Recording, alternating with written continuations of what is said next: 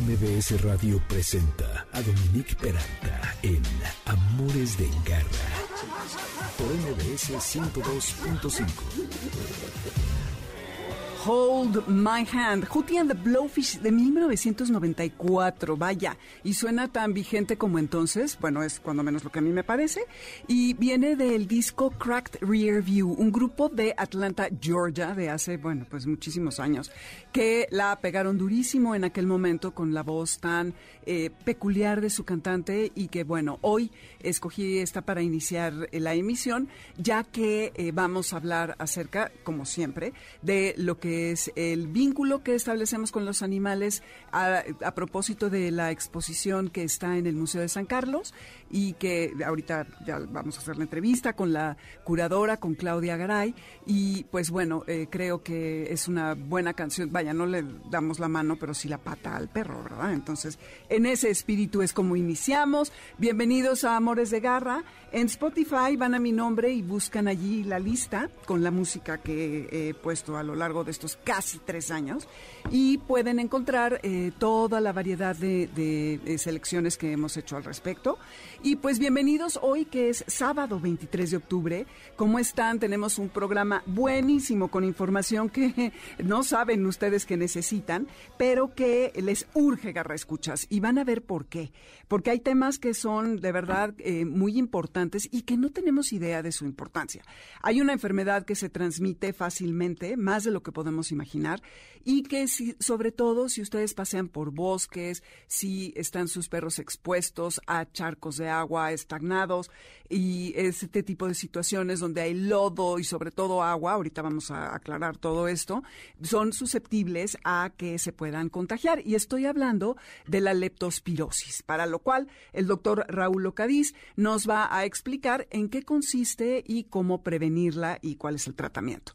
Luego voy a hablar con el doctor Mitch Castillo Vázquez, quien nos va a decir cuál es el manejo responsable del cannabis eh, medicinal que se utiliza hoy en día para el mundo veterinario, tanto como el humano, porque se puede usar en el manejo del dolor, se puede usar en demencia senil y se puede usar en muchos temas de etología, es decir, del comportamiento de los animales, y es muy interesante el enfoque que esto nos brinda y sobre todo las posibilidades que le da a tantos perros para poder pues superar ciertas situaciones de las cuales vamos a hablar con el doctor.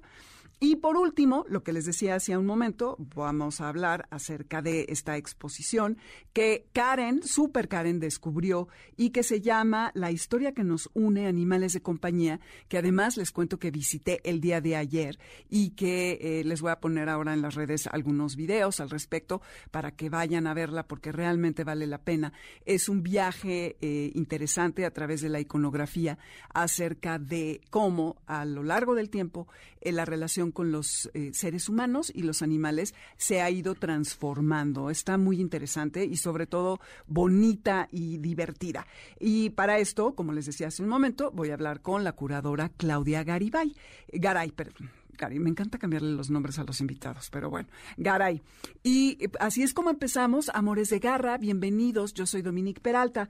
Están aquí en el 102.5 FM, el teléfono en cabina es el 5166125 y nuestro WhatsApp, que finalmente está activo nuevamente, es el 552 213 1357.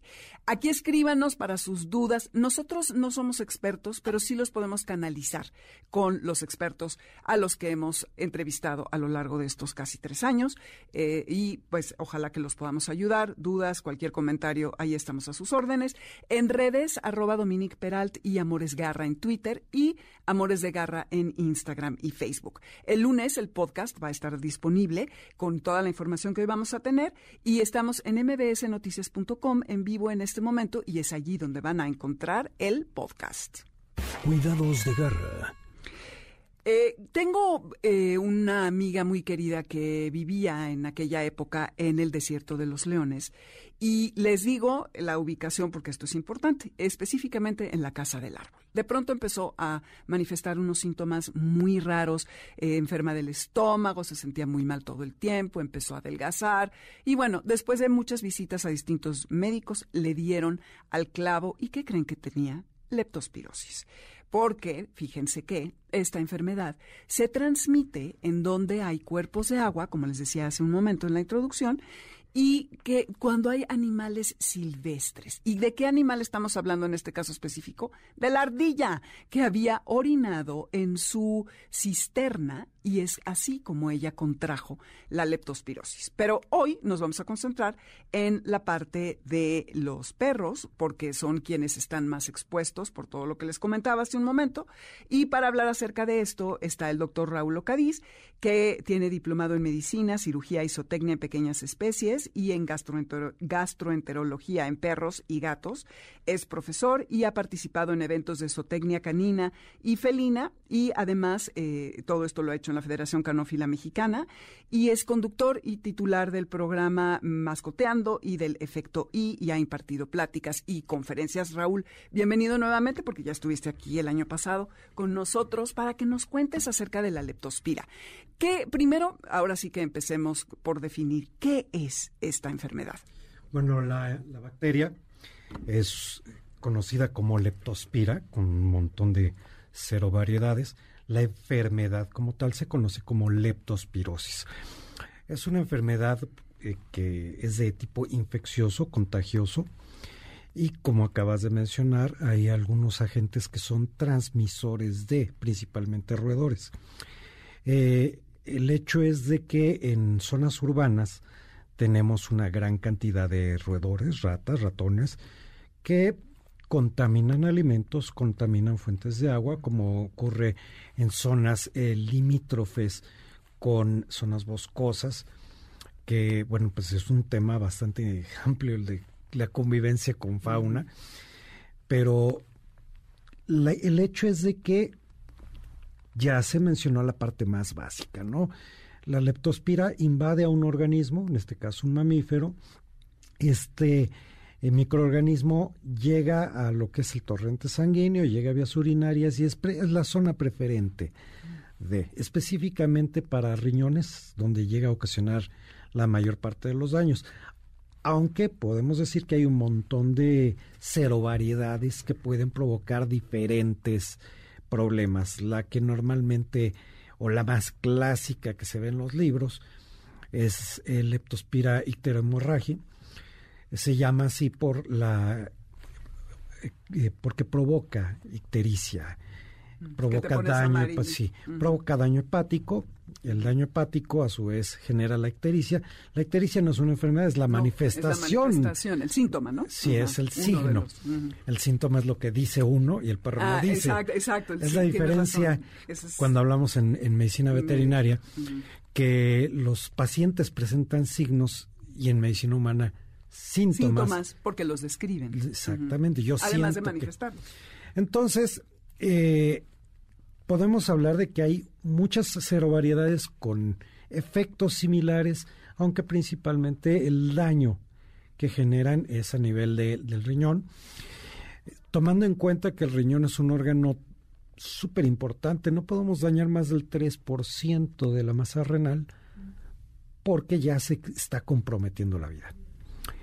Y eh, a final de cuentas el daño que provoca puede generar una fibrosis, una cirrosis renal. Y poco a poco el mismo riñón al, eh, durante este proceso de cicatrización va dañando los tejidos aledaños, les impide una adecuada circulación y esto genera un daño que va siendo progresivo. Probablemente no veamos eh, los efectos de la leptospirosis a corto plazo, salvo en algunas excepciones en las que la muerte es casi casi fulminante por el efecto de las fiebres y muchas otras eh, problemas que se presentan por la infección aguda. El daño a mediano o largo plazo es una insuficiencia renal, obviamente crónica.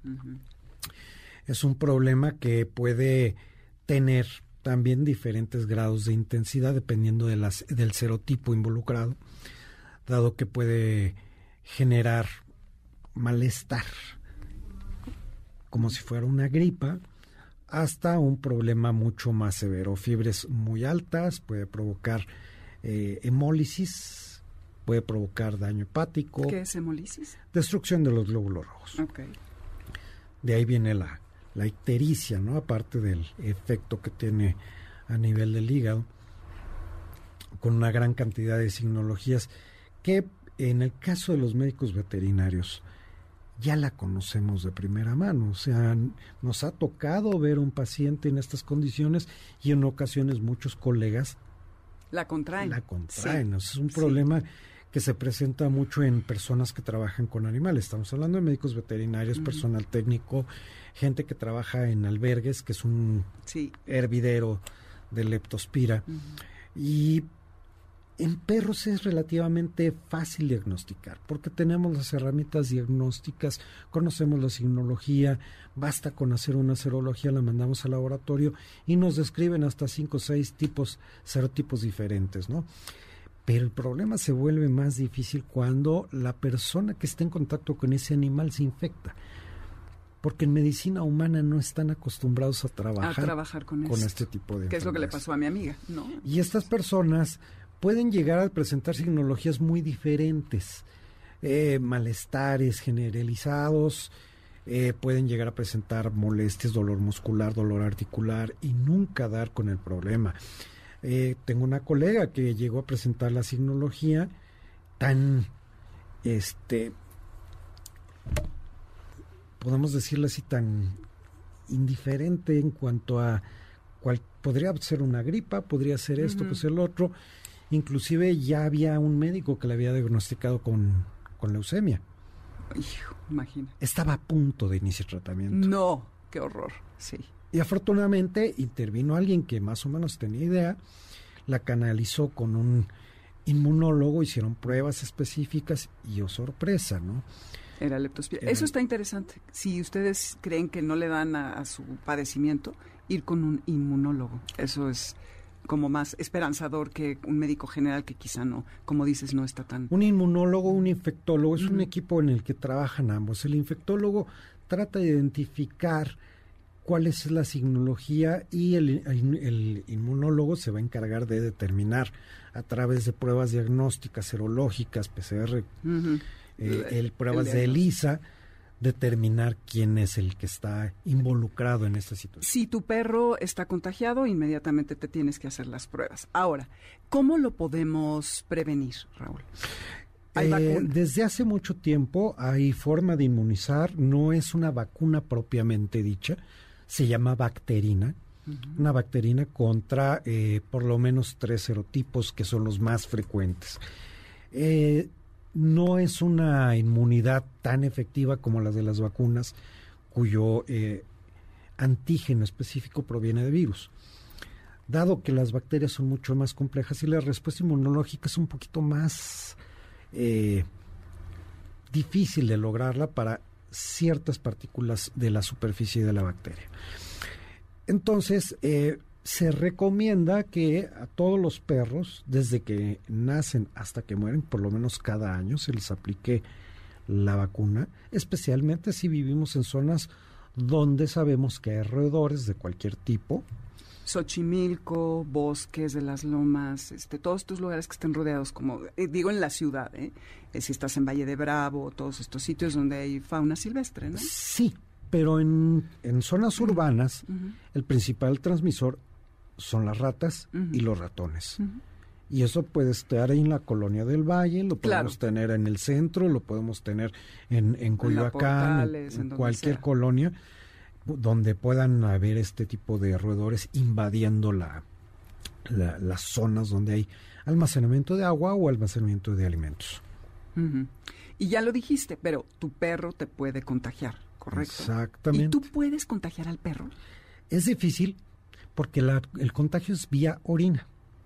Eso Esa es la parte importante. Y a la hora que uno ¿Solo está haciendo... vía orina? Solamente por Entonces, si hay un charco de agua donde una ardilla, una rata, un roedor o eh, otro animal contagiado orinó eh, y el perro toma agua de allí o tiene una herida abierta y pisa con la patita en su cojinete, ¿te cuenta?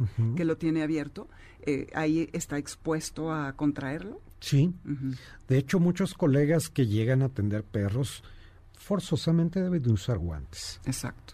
Sobre todo si están haciendo una inspección de la región este, genetourinaria eh, para evitar una posible infección. Pero es importante que este, tomemos en cuenta que es una enfermedad que incluso es de reporte obligatorio si se llega a presentar. Es importante que se le notifique al, al, al, responsable de este perro que el, animal tiene leptospirosis, así que tiene que acudir de manera inmediata con el médico para determinar cuáles son los riesgos. Afortunadamente hay tratamiento. El problema es que a veces quienes se hacen cargo de un perro no se dan cuenta de manera inmediata y para entonces podemos dar el tratamiento, combatimos la leptospirosis, pero no el daño que ha dejado. Claro, porque es como una enfermedad latente, ¿no? Se queda allí y se manifiesta de distintas formas a lo largo del tiempo. El daño, según el daño que va a ocasionar. El daño que puede ocasionar, primero, es una, una glomerulonefritis, daña a las estructuras que filtran la sangre, y eh, impide que esto se realice de manera adecuada. Mucha gente se da cuenta únicamente cuando ya presenta el paciente signos crónicos. Entonces, eh, por eso es mejor eh, vacunar para prevenir. Para prevenir. Ya si uno nota signologías, incomodidad, que el perro tiene problemas para orinar, de inmediato correr con el médico y hacer una evaluación de funcionamiento renal para determinar en qué grado está. Si es una insuficiencia renal aguda, bueno, estabilizamos al paciente, le damos antibióticos y listo. Si el paciente presenta un, en el estudio de sangre, aparte, eh, señales de que hay una infección activa, pues hay que dar un antibiótico y preparar al paciente para una situación eh, que le puede provocar la muerte, que es una insuficiencia renal crónica. Ahí el riñón va cicatrizando, se va cerrando por el tejido fibroso, daña los glómerulos sanos, aunque no hayan tenido contacto con la leptospira, simplemente esto es una cirrosis, una cirrosis a nivel renal. Qué horror. ¿A dónde te podemos localizar, Raúl, si alguien quiere contactarte? Me pueden localizar en redes como MBZ Raúl Lucadistapia en Facebook, este, arroba MBZ Raúl Lucadis en Instagram y en Facebook, perdón, en, en, en Twitter, que es donde, bueno, en, en Facebook es donde más publico, donde más eh, genero información que es útil para quienes se hacen responsable de un perro o de un gato. Muchísimas gracias. Gracias por venir y pues ya seguiremos conversando en otra ocasión. Así que, como vieron, Raúl Ocadiz, no tomen a la ligera la leptospira ni la leptospirosis eh, porque es delicado y es altamente contagioso, entonces, y de manejo delicado. Pues ahora este, vamos a, a continuar con el tema del cannabis. Garra Tips. Eh, hace unos, bueno, creo que fue ayer que estaba platicando con el doctor Mitch Castillo, eh, justo para ver cómo íbamos a abordar este tema del cannabis medicinal en la veterinaria.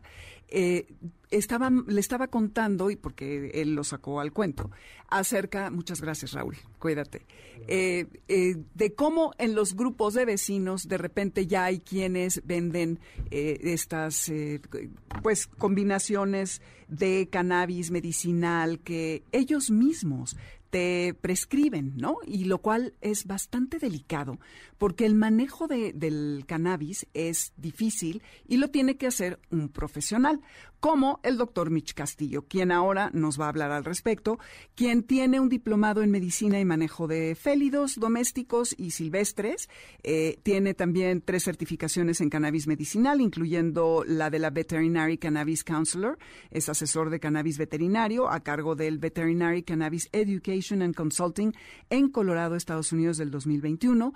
Es cofundador y director de ICANN Vets y tiene un programa orientado a la educación y divulgación sobre los usos de esta sustancia, de la cannabis medicinal, y también ha participado en el manejo, entrenamiento y modificación conductual de Mistli, la puma mascota de la UNAM, y exponente y conferencista. Mitch, qué gusto tenerte aquí para que nos platiques acerca del manejo responsable de la cannabis o el cannabis, no sé cómo sea correcto de referirse a él o a ella.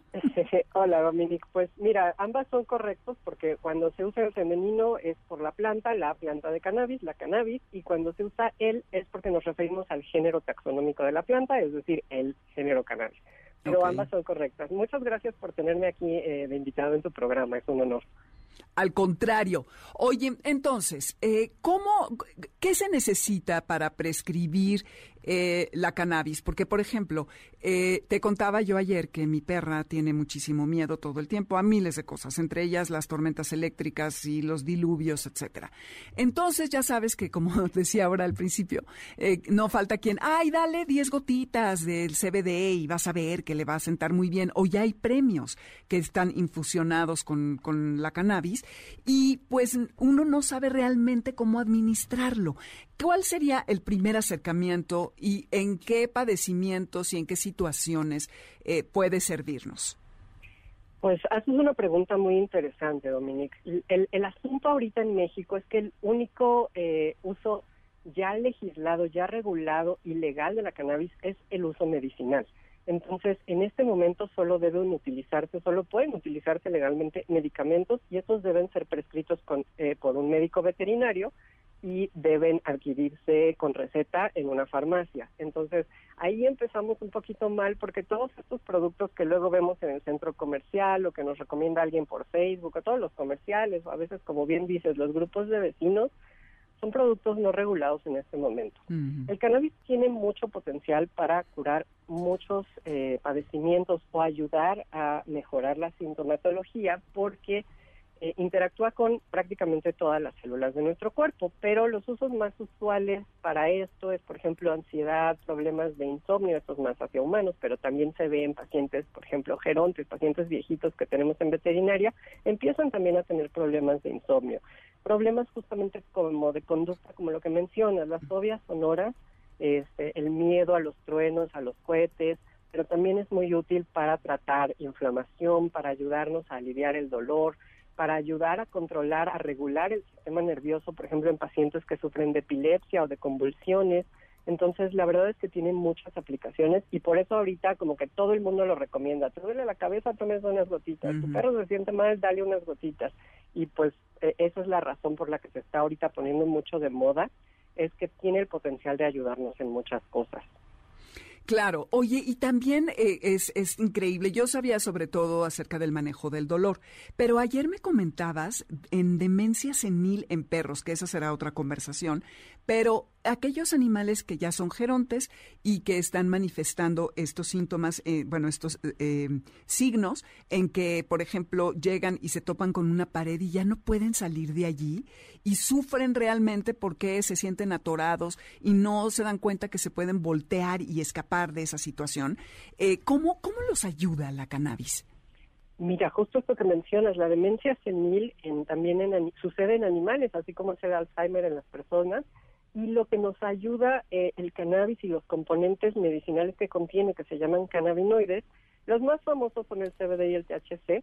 Eh, estos eh, existen muchos otros, existen más de 150, pero estos nos ayudan a regular en realidad nosotros dentro de nuestro cuerpo, tanto seres humanos como animales, tenemos un eh, sistema que se llama sistema, sistema endocannabinoide, pero no se preocupen por las palabras largas. Lo que quiero decir es que así como tenemos sistema nervioso, sistema digestivo, tenemos este sistema en donde nuestro propio cuerpo produce estos mismos compuestos que tiene la planta, nada más que adentro de nosotros. Y ese sistema se encarga de mantener el equilibrio en el cuerpo, el balance. Entonces, cuando algo se sale de balance, como en estos problemas tipo Alzheimer de disfunción cognitiva, lo que nos ayuda el cannabis es a regular los químicos que están dentro de nuestra, nuestro sistema nervioso, nuestro cerebro, para tratar de recuperar un balance. No es una cura en ese momento para ese tipo de demencias, sin embargo nos ayuda a disminuir los signos y a hacer más lento el progreso del deterioro. Ok, y entonces eso significaría que ese perro que está atrapado contra una pared, que podría, que ya se podría voltear y, e irse de allí. Exacto, ya no se quedaría atrapado para empezar, porque su cerebro estaría funcionando un poquito mejor y entonces él estaría consciente de dónde está. Justamente lo que les pasa es que tienen una desorientación y están caminando y dicen, ya no sé dónde estoy pero cuando el cerebro de ellos, gracias al cannabis, está un poquito más balanceado, ya no hay esa desorientación tan severa, saben dónde están y ya se disminuye la posibilidad de que se queden atorados en las esquinas, como tú mencionas. Y de igual manera nos ayuda, por ejemplo, con las fobias sonoras porque nos ayuda a disminuir la ansiedad. La ansiedad también es una respuesta de nuestro cuerpo, incluyendo el sistema nervioso, el cerebro, a situaciones que nos causan, eh, digamos que, un posible peligro. Y ellos no saben o no han, eh, se, espantan con el sonido fuerte de un trueno de un cohete porque piensan que están en peligro. Y ahí es donde el cannabis nos ayuda a tener, digamos que, unos momentos más de calma, de decir, ¿qué fue ese ruido? Y en vez de espantarnos de inmediato, es como, ah, no me pasó nada, ya terminó el ruido y estoy bien. Entonces, así es como nos puede ayudar, por ejemplo, con la ansiedad. Ok, es muy interesante. Ahora, con el manejo del dolor, eh, que es algo delicado y esto evidentemente se tiene que prescribir de una manera profesional, siempre hago esta pregunta porque ¿es paliativo o cura? o es curativo? Acabas de decir hace rato que no cura el Alzheimer, bueno, la demencia senil en los animalitos y tal, pero en el, en, la, en el tema de dolor, ¿es solamente mientras lo aplicas o si tiene un efecto a, largo, a más largo plazo? Son ambas cosas. Normalmente cuando algo nos duele es porque hemos perdido el equilibrio, es decir, sufrimos algún, algún, golpe o alguna enfermedad que nos está causando dolor y el cuerpo está fuera de equilibrio, fuera de balance. Entonces, en el momento sí nos va a ayudar a tener efectos analgésicos, es decir, aliviar el dolor mientras lo estemos dando, pero al mismo tiempo va a trabajar en muchas otras áreas, como esto que te decía de recuperar el equilibrio. Nos puede ayudar a disminuir la inflamación, entonces, por ejemplo, si es, eh, por poner un ejemplo cualquiera, si a nuestro perrito o gatito lo mordió otro animal, pues en ese lugar puede haber una infección, puede haber inflamación, va a haber dolor como respuesta a esto. Y también otra cosa que nos ayuda a regular es el sistema inmune. Entonces nuestro cuerpo va a luchar, o en este caso el, de, el animalito a quien mordieron, va a luchar contra la infección, va a disminuir la inflamación y con ello disminuye el dolor.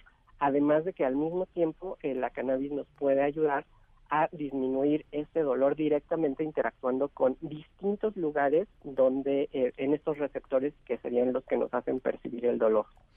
Entonces tiene un espectro muy amplio, no nada más atiende el, ese dolor pontú de una pata, sino que se va a otros sitios en donde se necesita desinflamar, etcétera. Exactamente, ese es un punto clave eh, eh, por, la, por el cual el cannabis nos sirve para tantas cosas porque por ejemplo a veces he tenido pacientes como tú dices que tienen fobia a los cohetes y además de ese miedo tienen eh, no sé por ejemplo una gastritis crónica o una diarrea constante por la ansiedad que están sufriendo pero lo interesante de que este sistema se encuentre en todo nuestro cuerpo quiere decir que va a ayudar con múltiples cosas a la vez. Entonces si yo lo estoy dando para ese miedo a los cohetes le va a disminuir la ansiedad, pero también le va a ayudar a mejorar esa situación de gastritis y a disminuir los problemas, por ejemplo, intestinales, porque prácticamente todas las células del cuerpo tienen estos receptores que son capaces de interactuar con el cannabis y nos ayuda para un montón de cosas. Wow, es inagotable el tema, eh, Mish. Muchísimas gracias. Se nos terminó el, tiempo, pero vas a venir a contarnos más en otra ocasión. Mientras tanto, ¿en dónde te pueden localizar quienes te quisieran consultar? Y ojo, no cualquiera, ni sus vecinos, ni en la tienda que vayan a Estados Unidos, ni en esta tienda naturista donde ven los aceites y todo, están ustedes, eh, pues sí, lo tienen allí a la mano, pero no van a poderlo eh, prescribir de manera correcta. Consulta a un profesional como el doctor Castillo. ¿A dónde te pueden eh, consultar?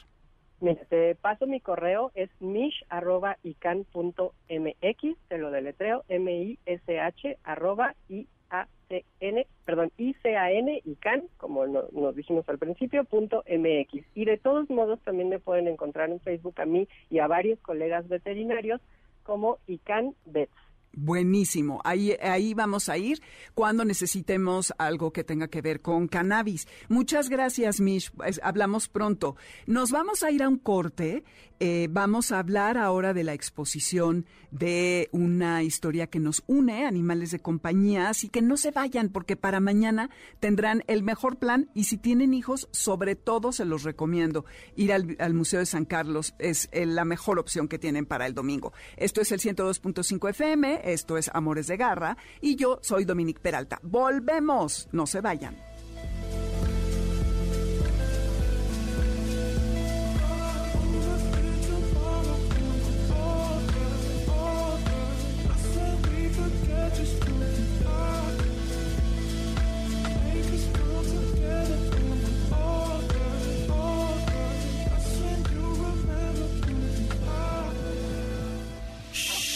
No, quieto. Quieto. Quédate con nosotros. En un momento regresamos.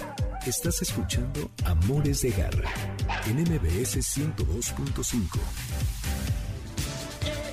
I will die for you, yo me moriría por ti. Les aseguro que algunos de ustedes, garra escuchas, que andan por allá, sienten justamente esto respecto a sus perros, sobre todo, uy, cuando están con una enfermedad, ya están grandes y tal. Y Prince aquí lo describe muy bien, no se está refiriendo evidentemente a un animal, pero pues el amor es el amor hacia quienes ustedes lo quieran profesar es el amor. Así que pues esto es como regresamos del corte en Amores de Garra. Soy Dominique Peralta y están en el 102.5 FM. Qué bueno que nos acompañan.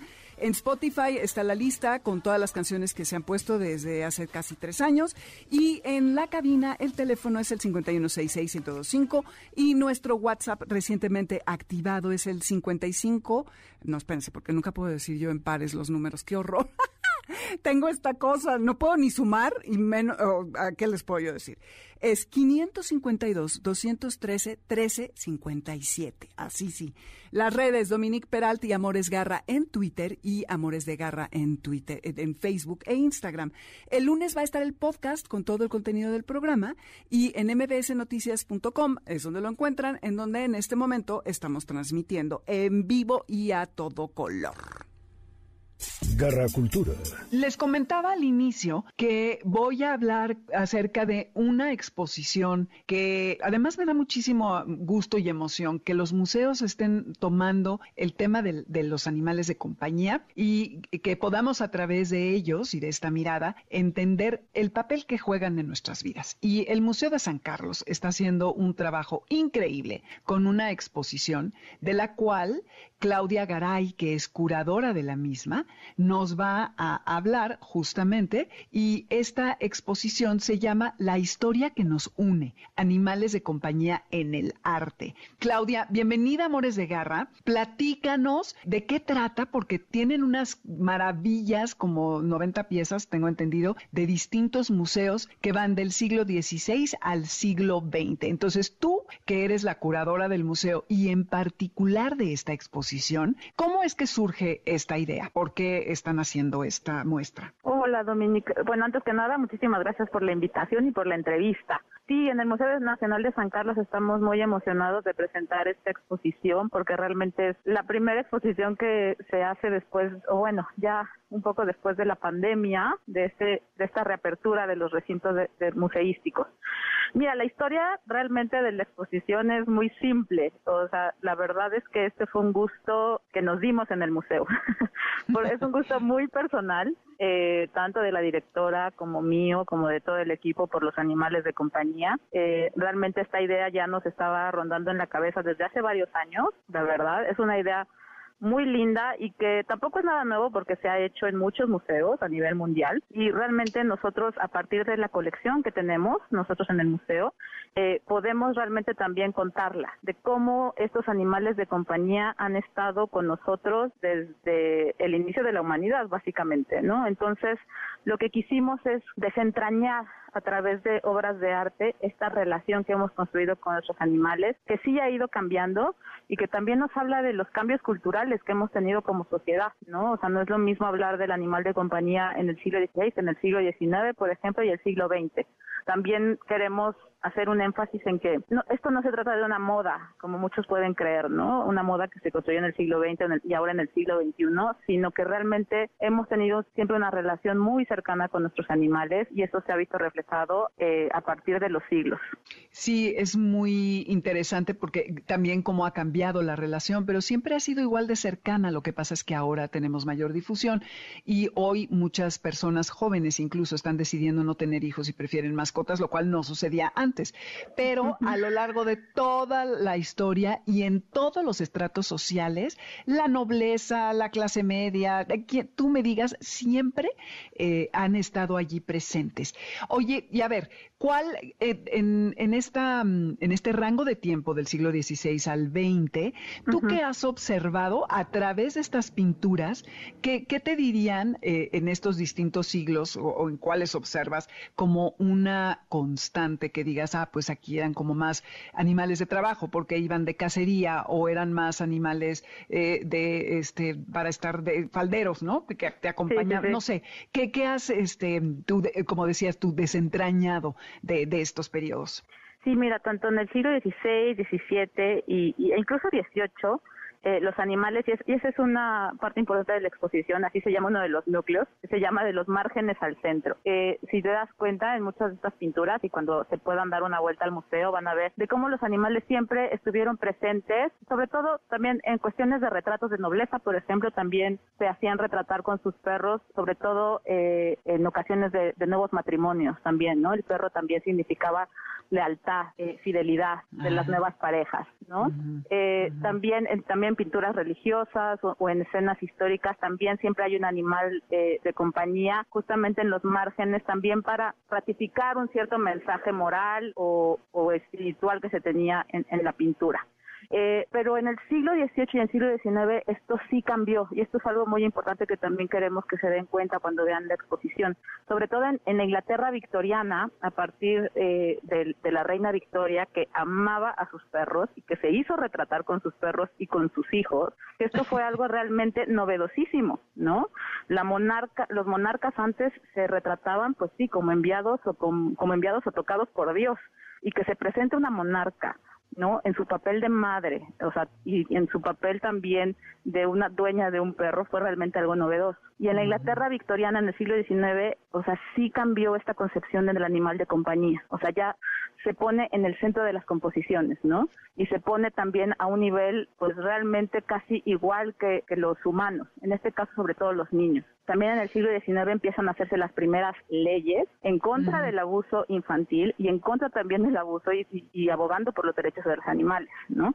En 1824 se funda la primera fundación eh, que aboga por los derechos de los animales en Inglaterra, que es la Royal Foundation, Royal Foundation que es una eh, asociación que sigue eh, eh, trabajando hoy en día, ¿no? Entonces también todos este tipos de normas y de leyes que empiezan a hacerse en el siglo XIX también te habla de una importancia y de un cambio cultural importante, ¿no? De, de cómo los animales ya dejan de ser, como tú bien mencionas, estos animales que se usan más para la cacería eh, u otras labores y realmente empiezan a ser animales de compañía como hoy los conocemos, ¿no? Que ya empiezan a ser parte de las familias y ya empiezan a adentrarse a los espacios domésticos, ¿no? Ya están en nuestras casas, como, como los tenemos hoy. Sí, y como que tienen, ya juegan un papel dentro. Esto de la reina Victoria está uh -huh. eh, muy importante porque que nunca lo, lo, habría pensado, obviamente.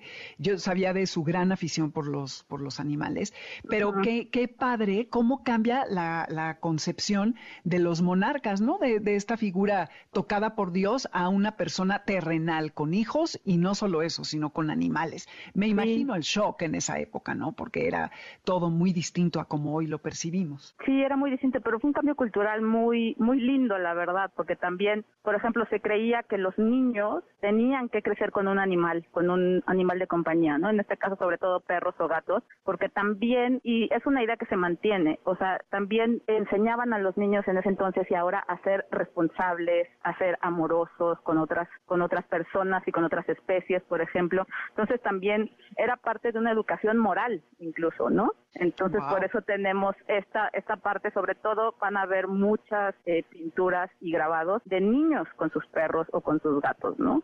Este, realmente es una, es un binomio que se, se hace a partir del siglo XIX y continúa en el XX.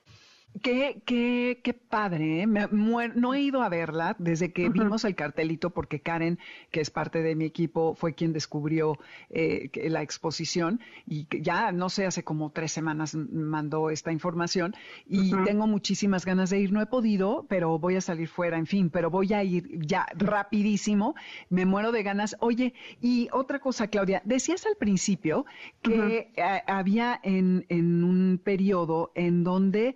Eh, eh, como que se ratificaban mensajes eh, morales o espirituales a través de los animales, además de esto de las parejas nuevas y la lealtad y tal. Eh, ¿Cómo a qué te refieres? ¿Nos podrías dar un ejemplo?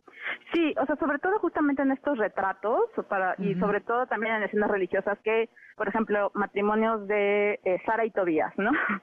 también este, este, tipo de, matrimonios que aparecen en los pasajes bíblicos o en los relatos religiosos, también siempre hay un animal, sobre todo un perro, eh, este, como símbolo también de lealtad y de fidelidad. También recordemos que los animales también fueron parte importante de una iconología a partir de eh, el tratado de Cesare Ripa, que fue un tratado que utilizaron los artistas a partir del siglo XVII.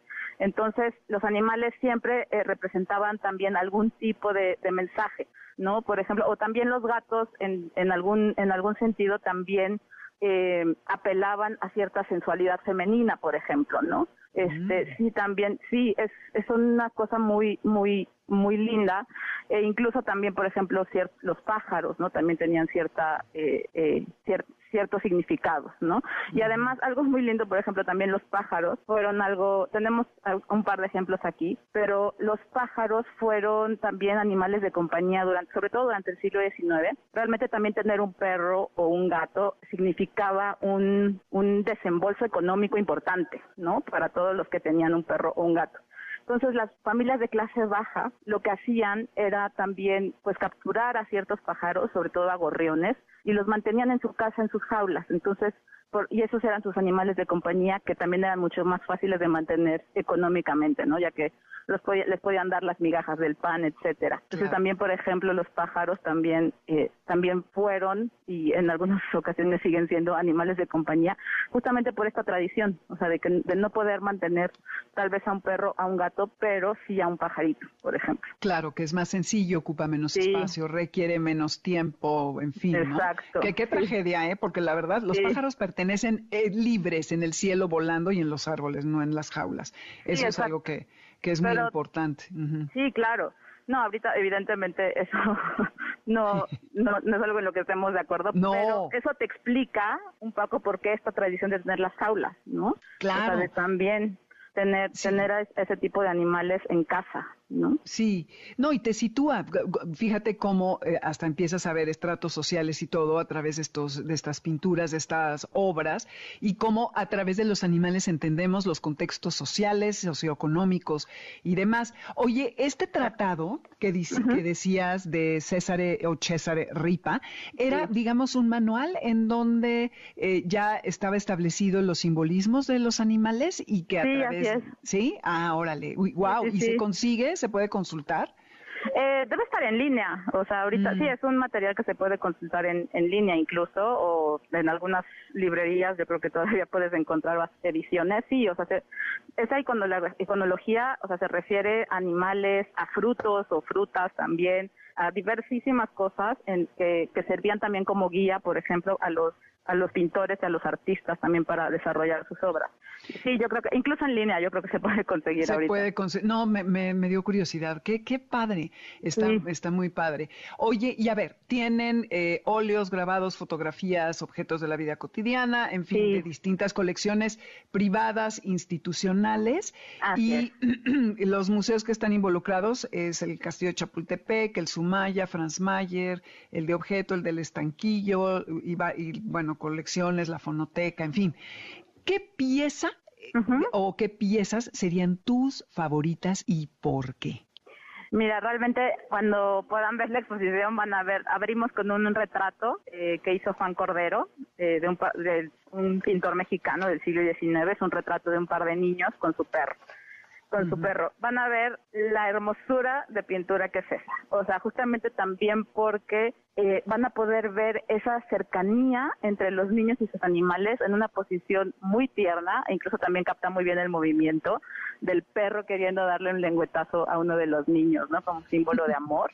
Entonces, esa, esa pieza es preciosa. Eh, también, por ejemplo, de nuestra colección tenemos un grabado que se llama No puedes hablar, así entre signos de interrogación, en donde vemos a un, a un niño muy pequeño gateando, encontrándose con su perro, ¿no? Entonces, también es una pieza que también te habla de cómo hay incluso ya un lenguaje compartido, ¿no? O sea, de hecho el perro se, ve un poco, se ve más grande que, el niño, lo cual también te habla un poco de la importancia también del, del animal dentro del espacio pictórico este es un grabado que se hizo a partir de una, de una pintura y que circuló en el siglo XIX a partir de grabados, a partir, o sea, de la pintura, en calendarios y en muchísimas imágenes, ¿no? Entonces, ese es un, ese es un, ese es un grabado muy lindo donde habla de la comunicación que ya hay entre, entre un niño y un perro y que también nos adelanta a esta idea del romanticismo de que los ojos son el espejo del alma, ¿no?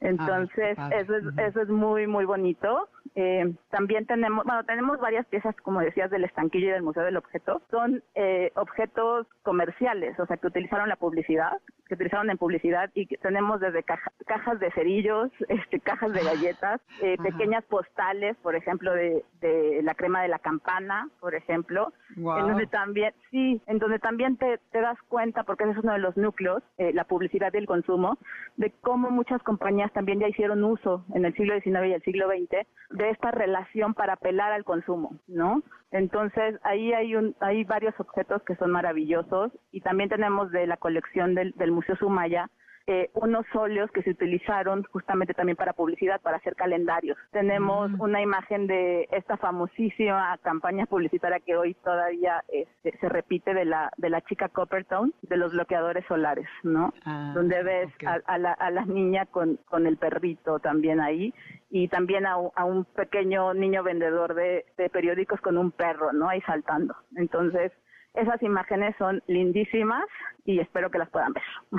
Ay, no, bueno, creo que Claudia, me voy a tener que ir contigo un día y hacer un recorrido en video, porque la verdad, para que la gente más o menos empiece a ubicar y se le antoje. ¿Hasta cuándo va a estar esta exposición? Ah, va a estar hasta marzo del próximo año, todavía tiene tiempo. Así que sí, sí, sí, todavía vamos a estar este año y los primeros meses del próximo año, hasta marzo. Está increíble. Que sepan que para quien se acaba de sintonizar, estamos hablando acerca de la historia que nos une, Animales de Compañía en el Arte, que está teniendo lugar en el Museo Nacional de San Carlos. Entonces, no se la deben de perder porque suena maravilloso. Además, eh, tienen eh, unas partes en donde la gente se puede sacar fotos para poderlas subir a sus redes, ¿verdad? Sí, sí, sí, sí. sí tenemos eh, los de Photo Opportunity, uno dentro de la sala, justamente en donde pueden tomar el, el, lugar de uno de, los niños, justamente y retratarse junto, a uno de los de los perros. Y en la parte de abajo también tenemos un Photo Opportunity con, la verdad es que el museo también, esta es una colaboración que hicimos también con Comex, eh, Comex quien hizo una paleta de colores, eh, eh Pet Lover se llama, y que realmente son los colores en los que, van a ver en las salas. Eh, también invitamos a una diseñadora gráfica, Indy Maverick, que hizo unas caricaturas y unos retratos en la parte de abajo y ustedes se van a poder tomar fotos ahí también. Ay, qué padre. No, bueno, suena, eh, está muy interesante y sobre todo ver la evolución de, la, de cómo se fueron integrando los animales y adquiriendo nuevos roles según el periodo en la historia. Eh, de, pues ahora sí que de nuestras vidas y, son obras de todo el mundo, ¿no? No nada más son artistas mexicanos, sino europeos. Claro, y pues coincide, ¿no? Entonces, este, y también tienen fotografías de personajes con sus animales, ¿verdad? Sí, tenemos un, un muro eh, muy lindo, yo le digo el muro de las celebridades. eh, tenemos, ah, bueno, obviamente a Diego Rivera con sus solos, tenemos una foto fantástica de David Alfaro Siqueiros con su cocker Spaniel, oh. tenemos a Salvador Novo con su perro King, y tenemos también una serie de fotografías eh, de Dolores del Río con sus distintos perros. Ella también era una amante de los perros este, y tuvo varios, entonces también tenemos una selección de, de las fotografías de, Dolores del Río.